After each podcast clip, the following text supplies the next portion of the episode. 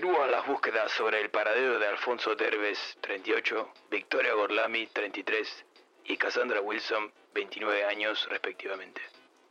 La policía aún no logra conectar las tres apariciones, pero sostienen que deben estar relacionadas de una u otra manera. A pesar de que caminan a ciegas, los investigadores no descartan la posibilidad de encontrarlos con vida.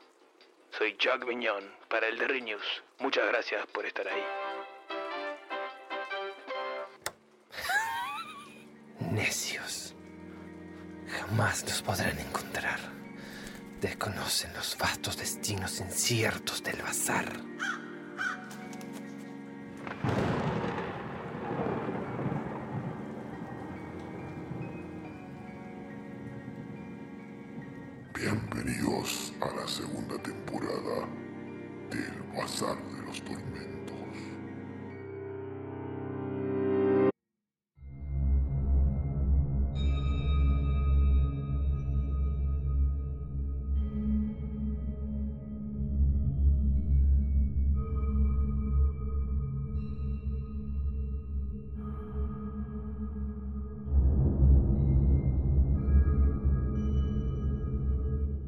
Hoy presentamos Los gatos de Ulthar de H.P. Lovecraft.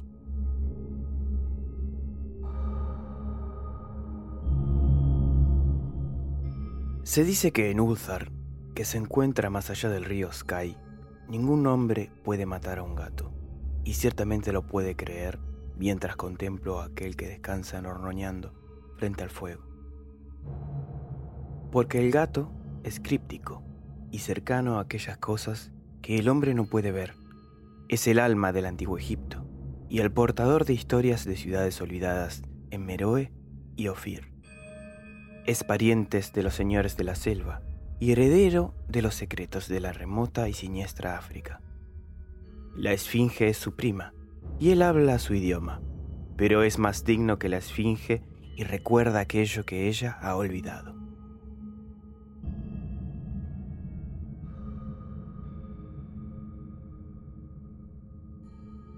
En Ulthar, antes de que los ciudadanos prohibieran la matanza de los gatos, vivía un viejo campesino y su esposa, quienes se deleitaban en atrapar y asesinar a los gatos de los vecinos. ¿Por qué lo hacían? No lo sé. Excepto que muchos odian la voz del gato en la noche y les parece mal que los gatos corran furtivamente por patios y jardines al atardecer. Pero cualquiera fuera la razón, este viejo y su mujer se deleitaban atrapando y matando a cada gato que se acercara a su cabaña. Y a partir de los ruidos que se escuchaban después del anochecer, varios lugareños imaginaban que la manera de asesinarlos era extremadamente peculiar. Pero los aldeanos no discutían estas cosas con el viejo y su mujer, debido a la expresión habitual de sus marchitos rostros, y porque su cabaña era tan pequeña y estaba tan oscuramente escondida bajo unos desparramados robles en un descuidado patio trasero. La verdad era que por más que los dueños de los gatos odiaran a estas extrañas personas, les temían más.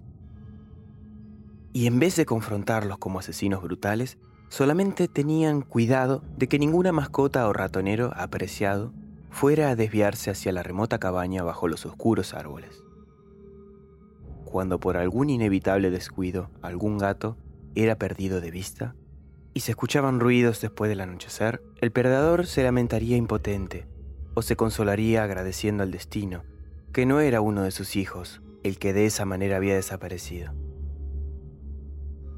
Pues la gente de Ulthar era simple y no sabía de dónde vinieron todos los gatos. Un día, una caravana de extraños peregrinos procedentes del sur entró a las estrechas y empedradas calles de Ulthar.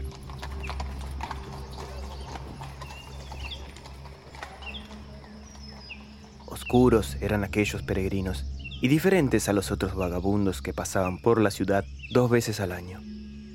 En el mercado vieron la fortuna a cambio de plata y compraron alegres cuentas a los mercaderes. ¿Cuál era la tierra de estos peregrinos? Nadie podía decirlo pero se los vio entregados a extrañas oraciones y que habían pintado en los costados de sus carros extrañas figuras de cuerpos humanos con cabezas de gatos, águilas, carneros y leones. y el líder de la caravana llevaba un tocado con dos cuernos y un curioso disco entre los cuernos. En esta singular caravana había un niño pequeño, sin padre ni madre, sino con solo un gatito negro, a quien cuidar.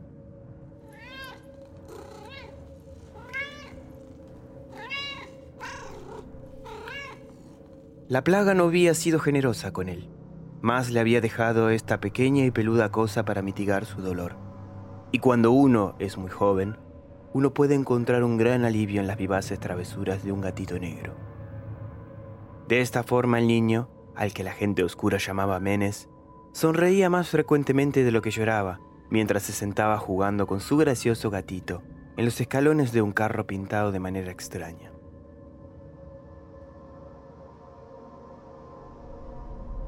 Durante la tercera mañana de estadía de los peregrinos en Ulzar, Menes no pudo encontrar a su gatito, y mientras sollozaba en voz alta en el mercado, ciertos aldeanos le contaron del viejo y su mujer, y de los ruidos escuchados por la noche. Y al escuchar esto, sus sollozos dieron paso a la reflexión, y finalmente a la oración. Estiró sus brazos hacia el sol y rezó en un idioma que ningún aldeano podía entender, aunque no se esforzaron mucho en hacerlo, pues su atención fue absorbida por el cielo y por las formas extrañas que las nubes estaban asumiendo. Esto era muy peculiar, pues mientras el pequeño niño pronunciaba su petición, parecían formarse arriba las figuras sombrías y nebulosas de cosas exóticas, de criaturas híbridas, coronadas con discos de costados astados. La naturaleza está llena de ilusiones, como esa para impresionar al imaginativo. Aquella noche, los errantes dejaron Ulzar y no fueron vistos nunca más. Y los dueños de casa se preocuparon al darse cuenta de que en toda la villa no había ningún gato. De cada hogar, el gato familiar había desaparecido. Los gatos pequeños y los grandes, negros, grises, rayados, amarillos y blancos. Cranon, el anciano, el burgomaestre, juró que la gente siniestra se había llevado a los gatos como venganza por la muerte del gatito de Menes, y maldijo la caravana y el pequeño niño. Pero Nid, el enjunto notario, declaró que el viejo campesino y su esposa eran probablemente los más sospechosos, pues su odio por los gatos era notorio y con creces descarado. Pese a esto, nadie osó quejarse entre la dupla siniestra, a pesar de que Atal el hijo del posadero juró que había visto a todos los gatos de Ulzar al atardecer, en aquel patio maldito bajo los árboles.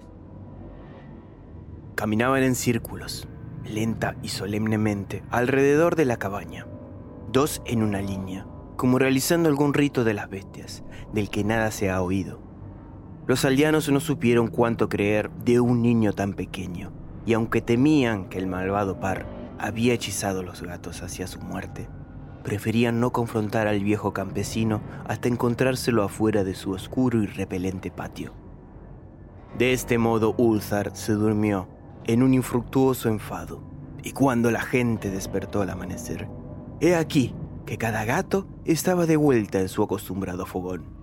Grandes y pequeños, negros, grises, rayados, amarillos y blancos. Ninguno faltaba aparecieron muy brillantes y gordos y sonorosos con ronroneante satisfacción. Los ciudadanos comentaban unos con otros sobre el suceso y se maravillaban no poco. Cranon, el anciano, nuevamente insistió en que era la gente siniestra quien se los había llevado, puesto que los gatos no volvían con vida de la cabaña del viejo y su mujer.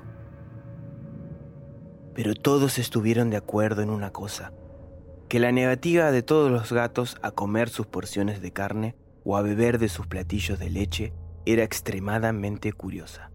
Y durante dos días enteros, los gatos de Ulzar, brillantes y lánguidos, no tocaron su comida, sino que solamente dormitaron ante el fuego o bajo el sol. Pasó una semana entera antes de que los aldeanos notaran que, en la cabaña bajo los árboles, no se prendían luces al atardecer. Luego, el enjuto Nid recalcó que nadie había visto al viejo y a su mujer desde la noche en que los gatos estuvieron fuera. La semana siguiente, el burgomaestre decidió vencer sus miedos y llamar a la silenciosa morada, como un asunto del deber, aunque fue cuidadoso de llevar consigo como testigos a Shang, el herrero, y a Zul, el cortador de piedras. Y cuando hubieron echado abajo a la frágil puerta, solo encontraron lo siguiente. Dos esqueletos humanos, limpiamente descarnados, sobre el suelo de tierra y una variedad de singulares insectos arrastrándose por las esquinas sombrías. Posteriormente, hubo mucho que comentar entre los ciudadanos de Ulthar. Sad, el forense, discutió largamente con Nid, el enjunto notario, y Kranon y Shang y Dul fueron abrumados con preguntas. Incluso al pequeño Atal, el hijo del posadero, fue detenidamente interrogado y, como recompensa, le dieron una fruta confitada. Hablaron del viejo campesino y su esposa, de la caravana de siniestros peregrinos, del pequeño Menes y su gatito negro, de la oración de Menes y del cielo durante aquella plegaria, de los actos de los gatos la noche en que se fue la caravana, o de lo que luego se encontró en la cabaña bajo los árboles, en aquel repugnante patio. Y finalmente, los ciudadanos aprobaron aquella extraordinaria ley, la que es referida por los mercaderes en Hated y discutida por los viajeros en Nir, a saber que en Ulthar ningún hombre puede matar a un gato.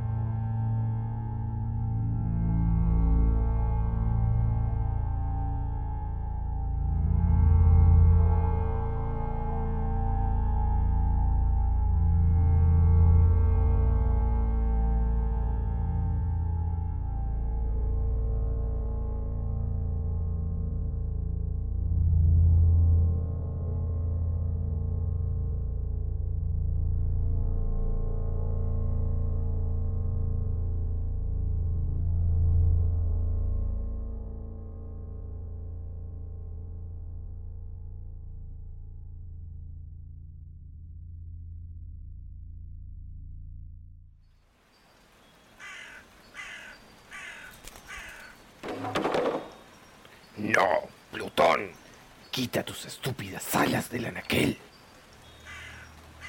¿Es que acaso no eres consciente de lo que puede ocurrir si uno de esos objetos llegase a sufrir el más mínimo daño? Maldito seas, Plutón. Concebido en la maldad fuiste. Por ella vives. Tu alimento y mi vida son la muerte y la destrucción.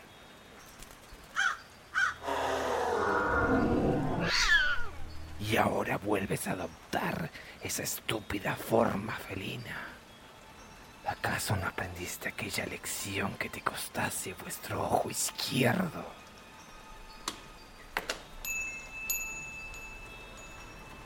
Aquí se suma uno más para los anuncios de búsqueda.